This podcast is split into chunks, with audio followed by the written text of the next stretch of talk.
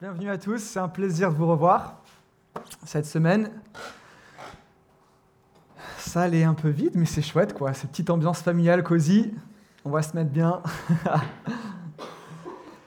Donc aujourd'hui, on continue un peu sur la série des relations. Est-ce qu'on peut éteindre simplement le. On va continuer sur les. euh, Excusez-moi. On va continuer sur la série des relations. Donc pour ceux qui sont venus à la cité ces dernières semaines, vous avez dû comprendre qu'on parlait un peu de ça. Donc on se base sur le sermon euh, de la montagne pour euh, poursuivre en gros euh, les différents sujets que ça nous propose. Et là, en l'occurrence, nous sommes sur, sur les relations. Et voilà, donc j'ai continué. Ok, est-ce que vous savez, est-ce que vous vous rendez compte qu'on vit dans un monde de suspicion? Où le doute est omniprésent, où les intentions ne sont jamais vraiment révélées. Dans certains contextes, la- l'authenticité, la, vulnérabilité peut être perçue comme euh, une faiblesse, parce que quand on se rend vulnérable à quelqu'un, ben, on prend le risque de se faire utiliser, on prend le risque de... On prend le risque d'être blessé par avec la manière par laquelle la personne va utiliser ce qu'on lui révèle. Donc du coup, on apprend à décrypter les codes. On essaie de voir le faux du vrai, le vrai du faux, donc c'est un peu comme en politique. On voit qu'il y a des, euh, on voit qu'il y a des, politiciens qui nous disent un programme. Donc là, on leur dit, attends, attends mais je, sais que c'est pas un gars qui est forcément enfin, honnête, authentique. De toute façon, c'est le rôle du politicien, entre guillemets. Je vais essayer du coup de comprendre un peu le vrai du faux dans ce qu'il dit, le faux du vrai. Euh, on peut aussi voir la même chose dans des faits divers qui sont un peu malheureux. Ces derniers temps, on entend parler de beaucoup de viols. Ouais, c'est c'est une, transition assez brutale. Donc on, entend ces histoires où les, filles disent non mais moi je, je, voulais pas, je, je, voulais pas, mais je me suis fait violer. Et le gars lui de son côté il dit non non mais elle disait non mais en fait elle voulait vraiment, je le sais, je connais ses intentions, je le sais vraiment quoi. Donc encore une fois quelqu'un qui essaie de décrypter le code, le faux du vrai, le vrai du faux. Et parce que de manière générale on vit un peu dans cette suspicion constante dans la relation avec les uns avec les autres, on apprend aussi à se protéger des abus. Euh, on construit des murs dans nos relations parce qu'on sait que si on se rend trop vulnérable, la personne peut en abuser. Donc on va construire un mur comme ça, je suis certain que dans ma relation avec les gens, je ne vais pas être blessé. Donc je vais limiter euh, euh, l'intensité des échanges qu'on va avoir pour ne pas être blessé, mais de la même manière que ces murs empêchent les choses d'entrer, ces murs vont aussi empêcher les choses de sortir. Ces, choses, ces murailles, ces murs qu'on construit autour de nous dans nos relations vont empêcher à l'amour d'être exprimé, va nous empêcher à pouvoir vraiment s'investir dans la, relation les uns avec les autres. Ça va nous empêcher de pouvoir vraiment se confier en l'autre et développer une relation de confiance, de développer une relation avec laquelle bah, aussi bien Dieu veut nous, veut nous amener. Et là, on entre dans un blocage relationnel avec ce mur. C'est que d'un coup, là, on s'aperçoit que dans nos relations, dans nos échanges les uns avec les autres, il y a un blocage, il y a une muraille. Et pourquoi ça, c'est un problème? Parce que Jésus nous enseigne qu'on a besoin des uns des autres pour se construire. Jésus nous enseigne qu'on a besoin des uns des autres pour devenir davantage à son image. Donc là, ça nous renvoie au premier commandement. Tu aimeras le Seigneur ton Dieu de tout ton cœur, de toute ta force et de toute euh, ta pensée. Ouf Et ton prochain comme toi-même. C'est le premier des commandements. Et ça renvoie un peu à ce que 1 Corinthiens 13 explique. Donc vous connaissez hein, le fameux passage de 1 Corinthiens 13 sur l'amour. Et en fait, ça peut être résumé euh, de la manière suivante, c'est si tu n'aimes pas, tu n'as rien. Ça fait écho du coup à Matthieu 7, verset 22, où là on voit ses disciples, où, enfin c'est Jésus qui nous parle d'une situation où il dit euh, que peut- peut-être qu'un jour il y aurait des gens qui viendraient à moi en disant mais Seigneur, moi, on a fait des prodiges en ton nom, on a guéri des gens, on a prophétisé, etc. Et Jésus qui répond mais je ne te connais pas. Et en fait, par là, Jésus voulait dire que si tu n'aimes pas les gens, tu as beau avoir tous les dons exceptionnels, tu as beau pouvoir performer à un haut niveau de la prophétie, tu as beau, je sais pas, prier pour les gens, les voir guéris, si tu n'aimes pas, tu n'as rien. Et si tu n'aimes pas, tu ne me connais pas.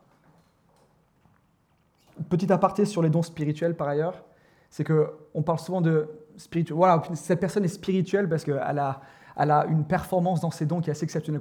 Elle prophétise avec précision. Quand elle prie, elle voit les malades guéris. Mais il faut qu'on sache que c'est pas ça qui révèle l'intimité qu'on a avec les gens. On peut avoir des dons, ce sont des charismes, ce sont des grâces, Mais ça, c'est indépendamment de, notre, de qui nous sommes, de notre caractère. C'est des choses qui nous sont données gratuitement. Et en fait, ça montre juste qu'on a été gâté par Dieu. Donc surtout, ne tombez pas dans le piège à, vous dire que ah, cette personne, elle fait toutes ces choses extraordinaires, elle doit être vraiment proche de Dieu. Non, non. La spiritualité est mesurée par la relation que l'on entretient avec les gens sur euh, et, et mesurée par rapport à l'amour qu'on va échanger les uns avec les autres. Donc d'un côté, il y a une menace. Autrui, c'est une vraie menace pour nous. C'est qu'on sait que si on se rend vulnérable, on risque d'être euh, euh, brisé, on risque de voir notre confiance abusée. Mais de l'autre, Jésus nous dit que si on n'aime pas, on n'a rien. Donc là, on se trouve dans, dans, un dilemme. On se dit, je suis obligé d'aimer, mais en même temps, je ne veux pas non plus être brisé. Donc, comment on fait? Comment on fait? Eh bien, on regarde dans la Bible. on ira un instant dans Matthieu 5, verset 33 à 37, qui sera notre euh, verset de référence. Donc en gros, un des enjeux, le temps que ça charge, un, des... Matthieu 5, verset 33 à 37. Excusez-moi, ça c'est... Donc un des enjeux de notre vie sur Terre, c'est d'apprendre à développer des relations où l'amour sera toujours à la base de nos actions et de nos réactions. Donc c'est un amour qui n'est pas conditionnel. Donc en gros, si tu m'aimes, je t'aime. Si tu me choisis sur l'hôtel quand on se marie, ben, dans ce cas-là, moi je vais te choisir. Non, c'est un amour qui se donne, mais un amour qui est responsable et qui rend responsable aussi. Donc c'est-à-dire que ce n'est pas, pas un amour masochiste. C'est que si on n'arrête pas de souffrir euh, à cause d'une relation qu'on entretient avec quelqu'un, ben, peut-être c'est un bon indicateur pour dire qu'il y a des limites à poser. Un amour se donne, mais un amour n'est pas fou non plus. L'amour ne dit pas oui à tout. Donc l'amour, c'est dire non. L'amour, c'est poser des limites, mais toujours dans le but de préserver la relation. Le but de poser des limites n'est pas de se séparer de la personne, mais c'est de préserver la relation. Et ça, ça laisse supposer que nous sommes maîtres de nos actions. Alors du coup, comment on fait ça, comme je disais tout à l'heure? Donc là, je vous invite à Matthieu 5, verset 33-37. Donc là, Jésus parle au sujet des serments. Il dit, vous avez appris aussi qu'on a dit à vos ancêtres, tu ne dois pas être infidèle à tes serments, mais tu dois faire tout ce que tu as juré devant le Seigneur. Mais moi, je vous dis, ne faites pas du tout de serment. Ne jurez pas par le ciel, parce que c'est là que Dieu habite. Ne jurez pas par la terre, parce que c'est l'endroit où il pose ses pieds. Ne jurez pas par Jérusalem, parce que c'est la ville du grand roi. Et ne jure pas par ta tête, parce que tu ne veux pas rendre un seul cheveu de ta tête blanc ou noir. Dites simplement oui ou non. Ce qu'on dit en plus vient de l'esprit du mal. Dans d'autres traductions, c'est que ton oui soit oui et que ton non soit non, et tout le reste vient du mal. Et moi, j'aime beaucoup ce passage. Parce que ce que ça me dit, c'est que ça met l'emphase sur la capacité à chacun de prendre responsabilité pour ses actes être maître de ses choix, être maître de ses décisions. Et cette liberté-là, c'est celle qu'on a acquise en Jésus, grâce à son sacrifice. Donc ça montre que le oui qu'on va pouvoir dire ne dépend pas de l'influence qu'on va avoir de quelqu'un. C'est là qu'on est totalement maître des décisions qu'on prend. Et pour bien comprendre euh, à quel point ce que Jésus a dit apporte une rupture dans le contexte dans lequel il est, il faut voir comment ça se passait dans l'Ancien Testament, tout le système des serments. Donc lorsqu'il dit que ton oui, donc arrêtez de jurer que ton oui soit oui, que ton non soit non, il fait référence à l'Ancien Testament. Et sachez qu'à l'Ancien Testament, on jurait sur notre tête, de manière générale. On jurait sur notre tête, sur la tête de quelqu'un d'autre, ou on jurait, ou on jurait sur un élément, un agent extérieur. On jurait sur un tiers pour donner du poids à ce qu'on disait. Et ça, pour moi, c'est assez révélateur un peu de l'indice de confiance qu'il y avait à l'époque. C'est que les gens savent que je suis tellement pas confiant, enfin que je suis pas un homme digne de confiance, que je dois, quand je m'engage à quelque chose, je dois jurer, parce que c'est le seul moyen pour cette personne de me croire. Donc en gros, il faut imaginer, hein, c'est euh, chérie, je te jure, par la tête de, je sais pas, Toutatis ou Tataouf, que je vais traire les vaches ce soir, tu vois. Ça peut être plein d'exemples comme ça. Bon là, forcément, je prends un exemple qui est démesuré, mais ça montre que toutes les relations humaines étaient gérées aussi par cette capacité à montrer, à prouver à l'autre que je vais tenir ma parole. Et vous vous imaginez du coup comment ça peut impacter les relations entre les individus, une telle, une telle approche. C'est que l'intégrité dans l'Ancien Testament, en fait, ce n'était pas une vertu. D'où la pratique des serments pour inciter, à faire, euh, pour, inciter les gens à respecter leurs paroles. D'où la nécessité de commandements, de lois. justement à cause de ces pécheurs qui euh, n'arrivaient pas à rester dans le rang. Et même avec des serments, ils continuent à briser leurs paroles. Et ça, c'est vraiment, on peut dire que c'est une mentalité de victime. Parce qu'une victime aurait tendance à se dire, punaise, de toute façon, je n'ai pas la capacité à pouvoir m'engager à quelque chose, donc il faut que je jure. Et en plus, je jure, mais je, romps ma parole. Donc voilà, mais je suis vraiment un pécheur qui est terrible. Et hop là, on va dans le temple, on offre ces sacrifices expiatoires pour se repentir sans cesse, parce qu'on n'arrête pas de pécher, on n'arrive pas à sortir de cette spirale. Et ça, ça crée une mentalité de victime. Donc du coup, avec ce que ton oui soit oui et que ton non soit non, Jésus dit quelque chose qui est tout à fait à l'opposé du système dans lequel les Juifs étaient au moment où il le dit. Pourquoi? Est-ce que c'est simplement parce qu'il est las de voir les gens briser leurs paroles? Il dit, bon, je vais leur faire un cadeau. Ils n'arrêtent pas de se foirer, donc arrêtez de jurer, ce sera plus simple pour vous? Non, je ne pense pas. Je pense qu'il veut nous attirer, il veut attirer notre attention sur un changement de paradigme qui est en train de s'opérer à ce moment-là. À mon sens, avec cette phrase, il est en train de redéfinir tout le système relationnel et communicationnel qu'on a entre nous, entre les, individus, entre les individus, mais entre nous et Dieu également. Il est en train de nous dire qu'on peut pleinement prendre responsabilité pour ce qu'on dit. On peut, on peut pleinement prendre responsabilité pour les actes qu'on fait. Que ton oui soit oui. Donc je m'engage à le faire et je le fais. Pas uniquement de paroles, mais des actes aussi. On n'est plus lié par tout un système incitatoire où il faut qu'on fasse les choses, il faut qu'on aille euh, dans le temple pour, se, repentir avec des, euh, sacrifices expiatoires. ce que ça nous indique, c'est que Jésus, il révèle la transition qu'il y a entre une culture de la loi qu'on a sous l'ancienne alliance et la culture de l'amour qu'il y a dans la nouvelle alliance. Donc par la, nature même de notre nouvelle identité en Christ, ce n'est plus la crainte du châtiment, donc dans le cas où tu ne respectes pas ton serment, la loi, etc., tu es puni, qui va régir la relation entre nous et Dieu. C'est plus ça. Il n'y a plus de culture de la, de la loi ou de la règle, mais une culture de l'amour. C'est-à-dire que maintenant, nous avons le choix de développer notre relation avec Dieu. On ne va plus le faire par contrainte, par incitation. Ah, il faut que je marche dans le rang, sinon je vais me faire punir. Non, non. Maintenant, Dieu, avec son Fils Jésus, nous donne la capacité de pouvoir le choisir. Donc, autrement dit, alors que dans l'Ancien Testament, la relation des Juifs avec Dieu était fondée sur des incitations, la loi, les sacrifices, les châtiments, la punition, etc., maintenant, elle se fait par invitation. C'est la grâce. Et Dieu, du coup, nous donne la possibilité de choisir la profondeur la largeur, la hauteur, l'intensité de la relation qu'il veut qu'on ait avec lui. Lui, il est all-in. Il dit, je te confie mon cœur, les seules limites qu'il y aura, ce sont les limites que toi tu vas poser. Mais en l'occurrence, tu as accès à tout de moi. Et pour jouer de cette relation, dans laquelle Dieu nous invite maintenant, ça commence ça par un, un gros yes, un vrai oui. Que ton oui soit oui. Seigneur, oui, je dis oui à toi. Et ça, c'est le seul oui qui compte vraiment dans notre vie. C'est le, c'est le oui qui est à l'origine de tous les autres oui qui suivent.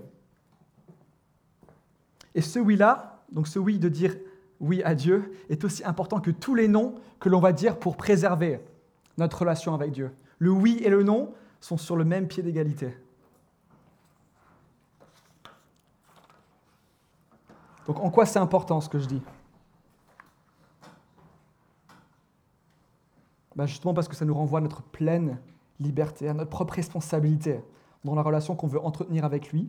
Cette relation avec lui aussi modèle la relation qu'on va avoir avec les autres. On n'est pas impuissant, on a un choix, on n'est pas obligé d'être contrôlé, d'être en victime mode.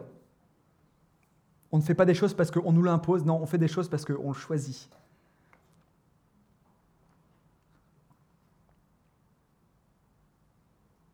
Donc que ton oui soit oui et ton non soit non réaffirme cette liberté. Il y a encore beaucoup d'entre nous dans l'Église qui vivons encore comme si nous étions esclaves de la loi. Notre oui ou notre non est dicté par la peur du châtiment, la peur du rejet, parce que forcément maintenant qu'on est sous la nouvelle alliance, tout le monde est parfait, on est des nouvelles créatures, on est parfait, donc il faut absolument que je cache mes petites imperfections, parce que si les gens le voient, ils vont me rejeter. Donc il faut que je fasse comme tous ces gens qui sont parfaits autour de moi et que je, et que je, et que, et que je m'annonce dans ma perfection. Pourquoi? Parce que si les gens voient qui tu es vraiment, tu auras peur de le faire rejeter. Donc tu vas garder ça, tu vas créer cette muraille autour de toi pour éviter que les gens voient qui tu es.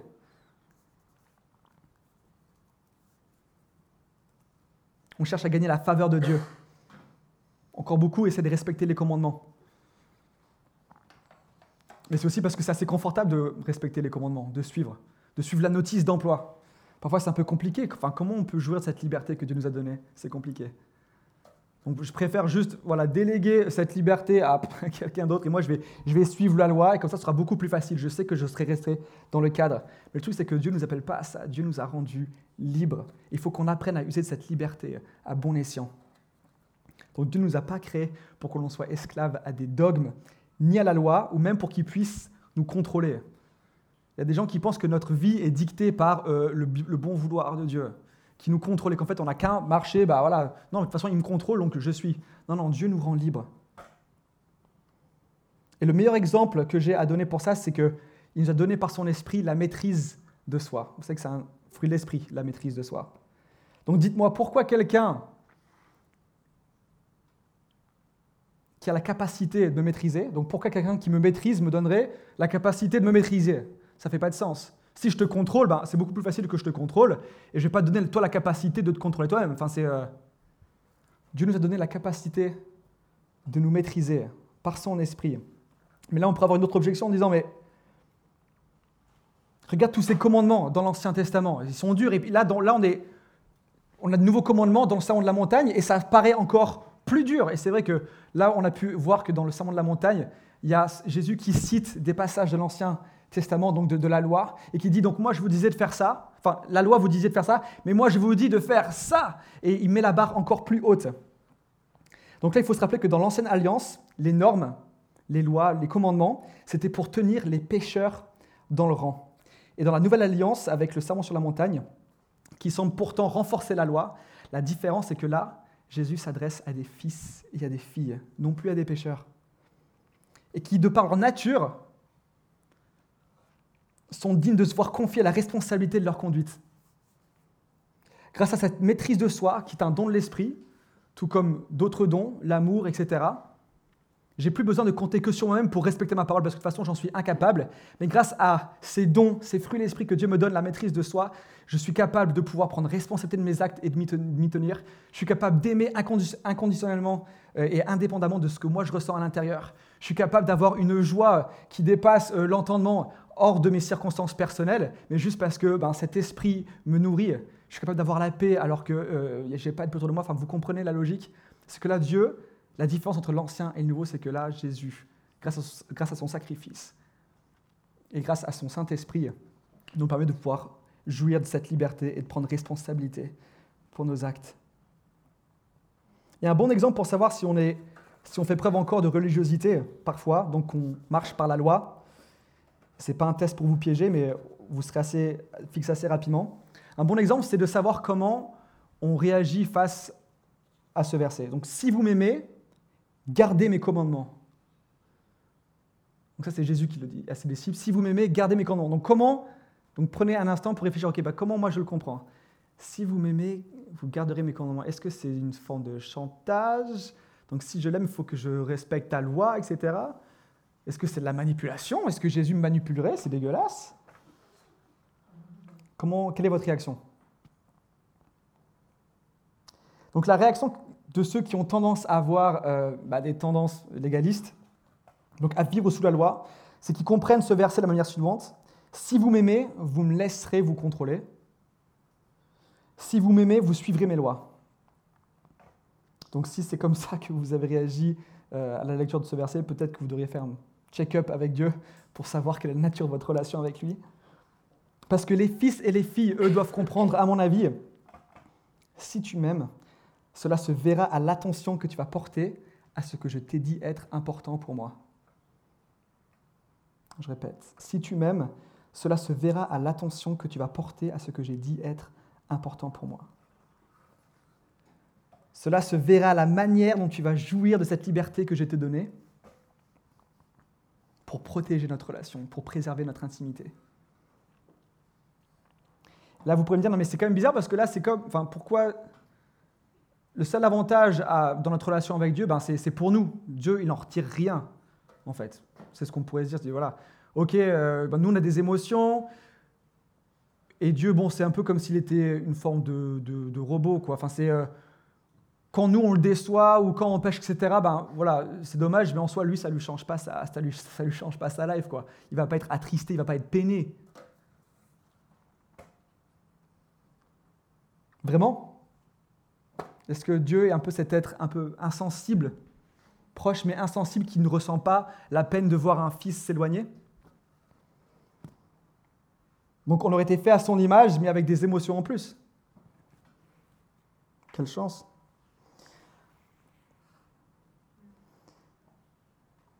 C'est qu'il y a toutes les paraboles, moi, me donnent l'image d'un papa qui est compatissant, qui est plein d'amour et qui n'a qu'une hâte, c'est de pouvoir être uni et de pouvoir jouir de cette relation d'intimité qu'il a avec, ses enfants.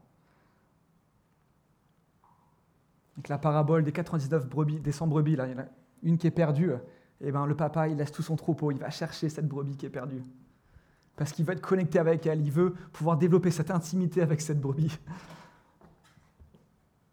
C'est comme l'histoire du fils prodigue, où le papa il voit que son fils réclame son héritage, et le papa le laisse partir alors qu'il sait très bien que c'est la mauvaise, la mauvaise chose, c'est une erreur. Mais il veut pas le contrôler, il a conscience de la liberté que son fils a, et il le laisse partir. Il pleure, mais il le laisse partir, parce que c'est sa liberté. Mais il est dans l'anticipation de son retour. Il se réjouit de ce, de ce jour potentiel où son fils reviendrait et que là, il pourrait à nouveau développer cette intimité avec lui. Mais son cœur, en attendant, a été brisé. Le cœur du père a été brisé, c'est pour ça qu'il a pleuré. La responsabilité du fils prodigue aussi dans cette relation, c'était de préserver aussi le cœur de son père. Son père qui s'est investi en lui, qui l'a aimé, qui s'est confié en lui. Le fils a pris cette estime et l'a déchirée et s'est barré. Sans forcément se, demander si, bah, le père, comment le père allait le prendre. quoi. Et je pense que dans notre relation avec Dieu, c'est important, c'est intéressant d'avoir ce rapport-là que, en fait, non, notre relation avec Dieu, ça ne, ça ne, ça ne nous sert pas seulement, mais c'est quelque chose euh, que Dieu aime. Je ne m'exprime pas bien là, mais vous voyez ce que je veux dire Dieu veut être en relation avec nous. Il veut, il, veut, il veut se réjouir quand nous, on est joyeux. Il veut pleurer quand nous, on pleure. Il est attristé quand nous, quand nous, on s'éloigne de lui.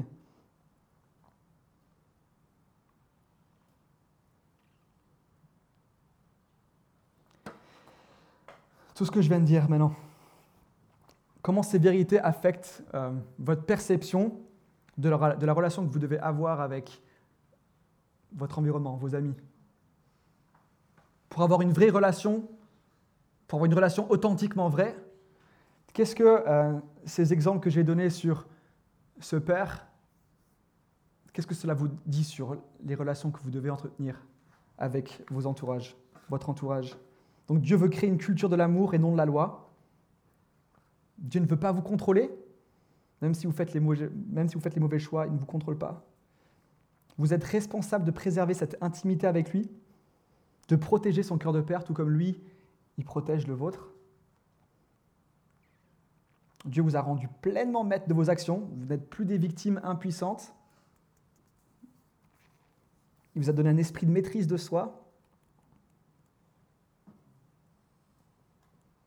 Vous êtes totalement libre. Et c'est là où on en vient à parler du contrôle, un peu plus en détail. Est-ce que vous connaissez ce que, vous ce que c'est le contrôle? C'est souvent un mot qu'on entend.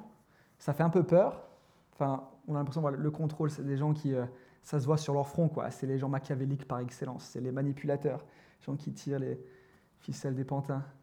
On a l'impression que c'est assez évident, c'est un peu comme les pervers narcissiques. C'est quelque chose qui. C'est trop évident pour être, pour, être loupé. On sait que lui, c'est un, gars, un gars qui contrôle, c'est un manipulateur. Mais ce qu'on ne réalise pas, c'est que nous-mêmes, nous sommes peut-être beaucoup plus dans le contrôle que ce que nous pensons, soit sous le contrôle de quelqu'un, ou soit qu'on contrôle. Donc qu'est-ce que c'est vivre sous le contrôle? Plusieurs définitions. Je ne suis pas psychologiste. Psychologiste. Je ne suis pas psychologue, donc je vais vous livrer ma définition. Donc c'est se priver soi-même de sa liberté de dire oui ou non. On se déresponsabilise volontairement en déléguant notre prise de décision à quelqu'un d'autre, donc à un sauveur.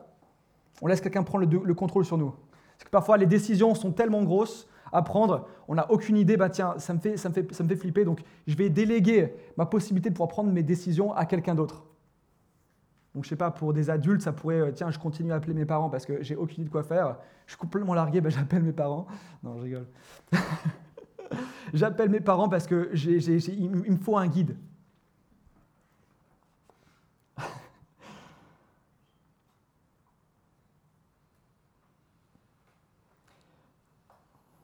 Pourquoi,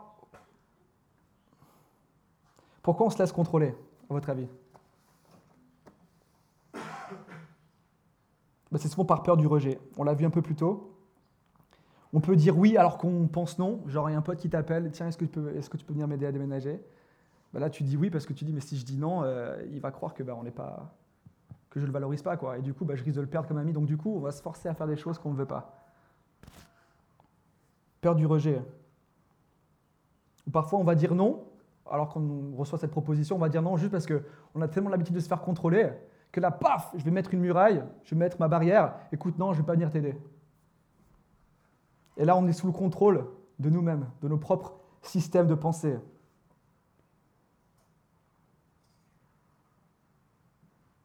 Et ça, c'est un peu typique de la relation pastorale.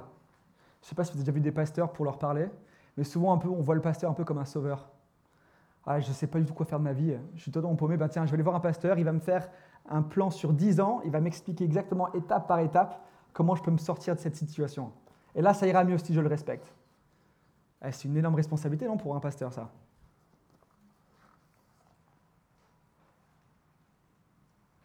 Laissez-moi vous dire, il faut qu'on comprenne que vous êtes puissant, vous avez la capacité de pouvoir prendre les bonnes décisions, vous avez accès à la source de toute sagesse. Vous avez accès à la source de tout discernement. Et ça, c'est votre Père. C'est cette relation justement qui vous permet de passer de la, mentalité d'une victime à la victime de quelqu'un qui est, qui, puissante, mais puissante dans, dans, le sens, c'est l'opposé d'impuissant.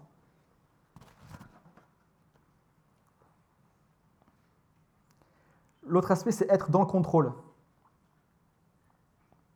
Ah, d'ailleurs, pour l'aspect pastoral, ça ne veut pas dire qu'on ne peut pas demander de l'aide. Hein.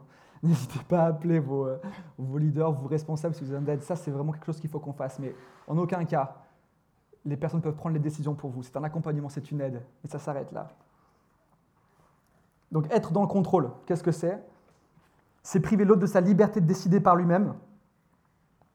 C'est le déresponsabiliser en prenant les décisions à sa place. Mais c'est également porter le poids à sa place. Et je ne sais pas si vous avez remarqué, mais on fait beaucoup de choses par amour. on aime bien prendre les décisions pour les autres aussi par amour. C'est que parfois, c'est comme si on avait un peu peur. Oh là là, je sens que là, je sais pas, euh, ma sœur est en train de. En prenons, prenons l'exemple avec les, parents, par exemple. Là, je vois que mon fils est en train de faire n'importe quoi. Oula, ça me, ça me fait peur. Je sais qu'il va droit dans le mur. Donc, la réaction la, la, plus naturelle et la plus facile pour moi, bah, c'est simplement de lui poser un cadre. Poser un tas de limites, de lois, de règles, de manière à ce que bah, s'il reste là-dedans, il ne va pas faire d'erreur. On le déresponsabilise totalement. Et on pose les limites pour lui, on pose les responsabilités pour lui. Moi, j'aime beaucoup l'histoire de Yulia. Je ne sais pas si elle est là, mais elle a déjà partagé il y a deux semaines son témoignage où elle disait, elle parlait de sa, relation avec son papa, et son papa qui n'est pas, pas chrétien, qui n'est pas sauvé. Et forcément, en tant que chrétien, on aime Jésus, on sait à quel point ça peut transformer la vie des gens, et puis on veut aussi qu'ils aillent euh, profiter de la vie éternelle, etc. Donc c'est une bonne, c'est bonnes, ce sont les bonnes intentions qui nous amènent à vouloir euh, parler de Dieu aux gens. Et dès qu'elle appelait son père, elle, elle, disait, elle, péter un plomb, parce qu'en en fait son père disait, écoute, il lui parlait de ses, problèmes d'alcool, enfin, elle voyait que toutes les décisions qu'il prenait n'étaient pas les bonnes décisions. Elle disait, mais tu peux pas faire ça, Dieu n'est pas d'accord avec ça. Elle essaie de forcer un cadre à son père pour qu'il puisse marcher dans le bon chemin. Elle essaie de le contrôler en fait. Et au bout d'un moment, elle a compris, et ça c'était énorme quand elle partageait ça, elle a compris que ce n'est pas par le contrôle qu'elle pourra faire changer son père d'avis. La seule responsabilité qu'elle elle a dans cette relation, c'est de pas prendre les décisions pour son père, mais c'est de prier pour lui. Et c'est de l'aimer inconditionnellement. Indépendamment de sa réaction, indépendamment de ce qu'il dit, c'est de l'aimer inconditionnellement. inconditionnellement. Mais ça ne veut pas dire un amour justement qui va être blessé à chaque fois. Non, non.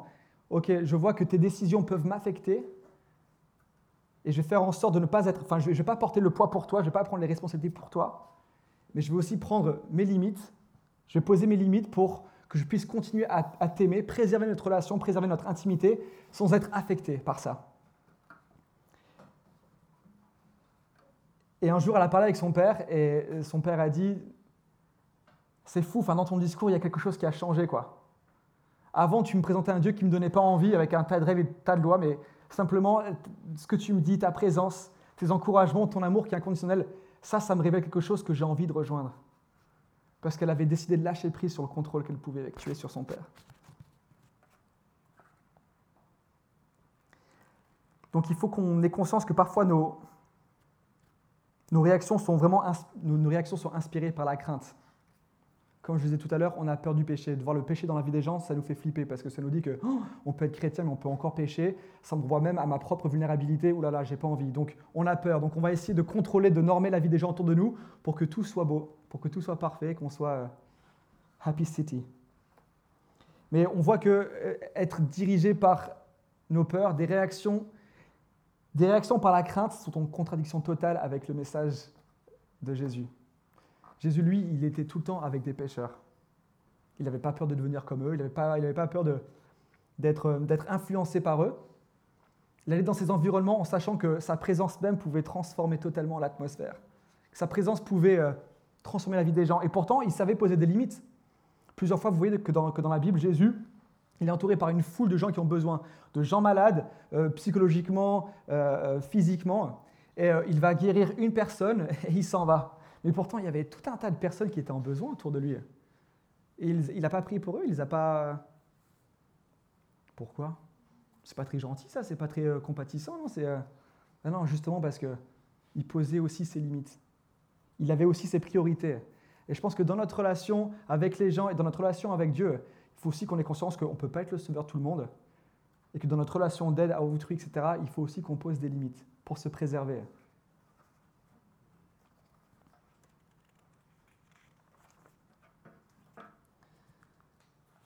Ok, on a encore cinq minutes. Donc concrètement, comment préserver cette intimité? Vous avez de la chance, hein, au premier prêt, je me suis arrêté là. Ça avait pris trop de temps? Ah, petit chanceux. Donc, comment préserver l'intimité avec les gens? La première clé, c'est de choisir d'être honnête. Donc, c'est à vous de choisir. Donc, ce n'est pas dire aux gens ce que vous pensez de leur comportement ou des conséquences de leurs actions, ni même de les juger quand vous êtes blessé, mais de, leur, dire quand vous avez peur ou que vous êtes blessé. Typiquement, dans la situation de Julia, c'était écoute papa, ton alcoolisme m'affecte, me fait peur. Et j'ai pas envie de côtoyer ça, donc je vais mettre, je vais pas venir te voir quand tu seras sous parce que moi ça m'affecte. Donc pour préserver notre relation, hop là, je mets une limite. Donc sache que si tu veux connecter avec moi, si tu veux toi-même travailler et préserver sur notre relation, tu feras en sorte que quand je viens, tu es sobre. Ça c'est poser une limite, donc c'est être honnête, pas sur ah là là, regarde quand tu fais ça et juger non non non c'est voilà comment moi je me sens, qu'est-ce que tu vas faire à propos de ça? Allez, un iPhone 6. Deuxième point, c'est apprenez à communiquer de façon claire.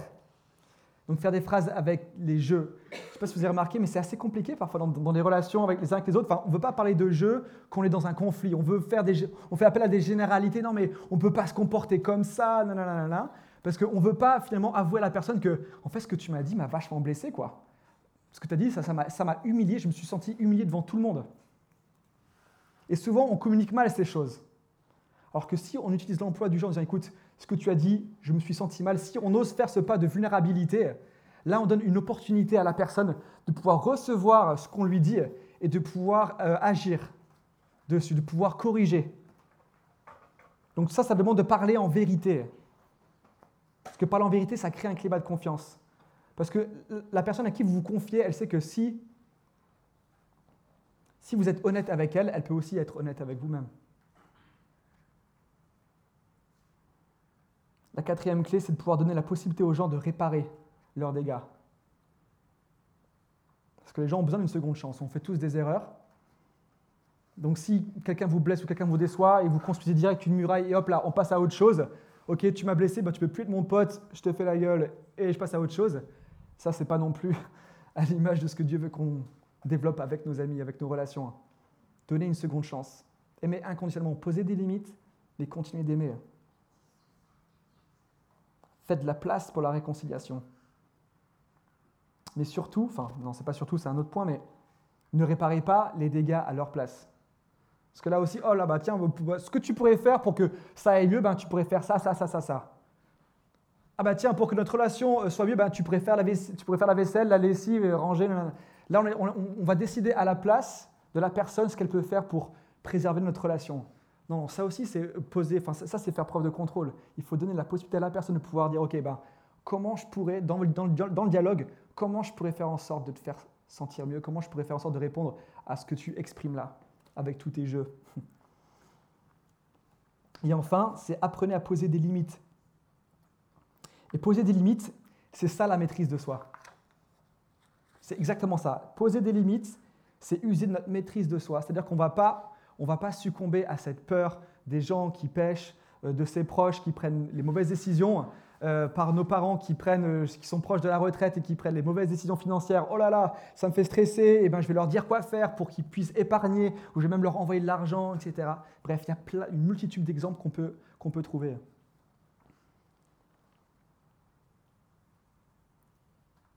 Il faut qu'on apprenne à poser des limites qui soient saines, toujours pour préserver la relation. Pas pour l'arrêter, mais pour la préserver.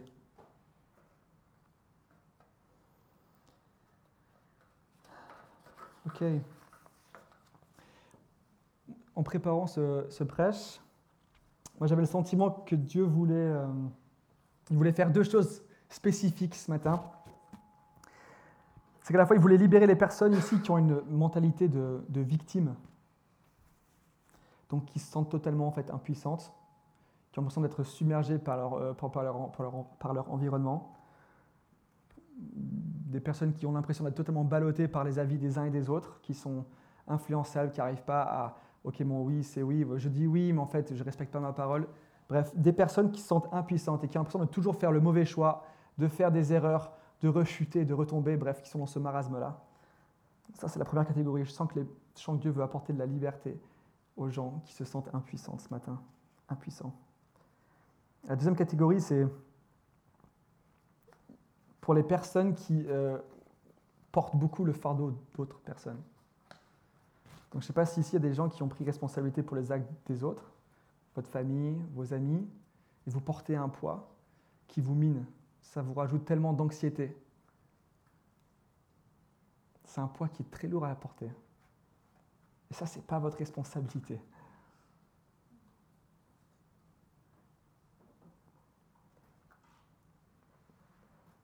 C'est ça. Je pense que Dieu veut, veut, vous libérer de ce fardeau. Il veut appeler les gens à déposer ce fardeau à sa croix.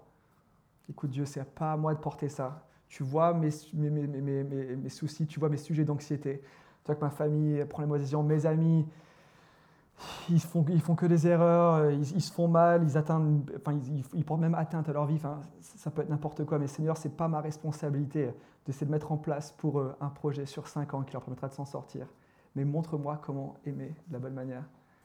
Ça, c'est la deuxième chose que je pense que Dieu veut faire, c'est vous libérer de ce fardeau. Donc là, je vais, demander, je vais vous demander d'être euh, très courageux.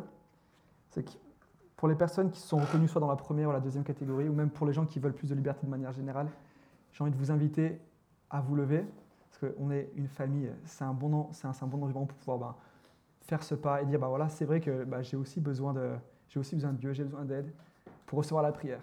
Donc s'il y a des gens qui se retrouvent dans ces deux catégories, je vous invite à vous lever.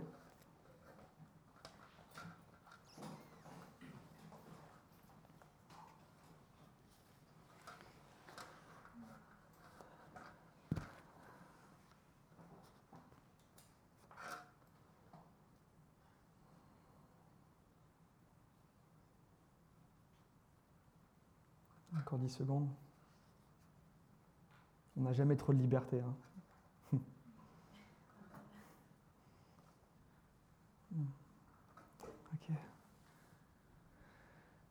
Ok, Seigneur, ben, tu vois les, personnes qui sont debout ici, mais aussi celles qui sont euh, assises et qui font face à ces problèmes de contrôle, Seigneur, et de maîtrise de soi. Papa, je prie que, ta- que ton esprit de liberté puisse tomber sur les gens maintenant. C'est-à-dire que les personnes qui se sentent impuissantes à pouvoir prendre les bonnes décisions, qui ont l'impression de rechuter sans cesse, qui aspirent à plus de liberté, mais qui ont l'impression qu'elles sont totalement retenues, enchaînées, Seigneur, par un tas de mensonges. Je prie que tu puisses venir et briser ces chaînes maintenant au nom de Jésus. Que tu puisses révéler à chacun comment euh, on a été créé de manière merveilleuse, Seigneur, et qu'en toi, on a toute la capacité de pouvoir prendre les bonnes décisions, à pouvoir être responsable de ses actes.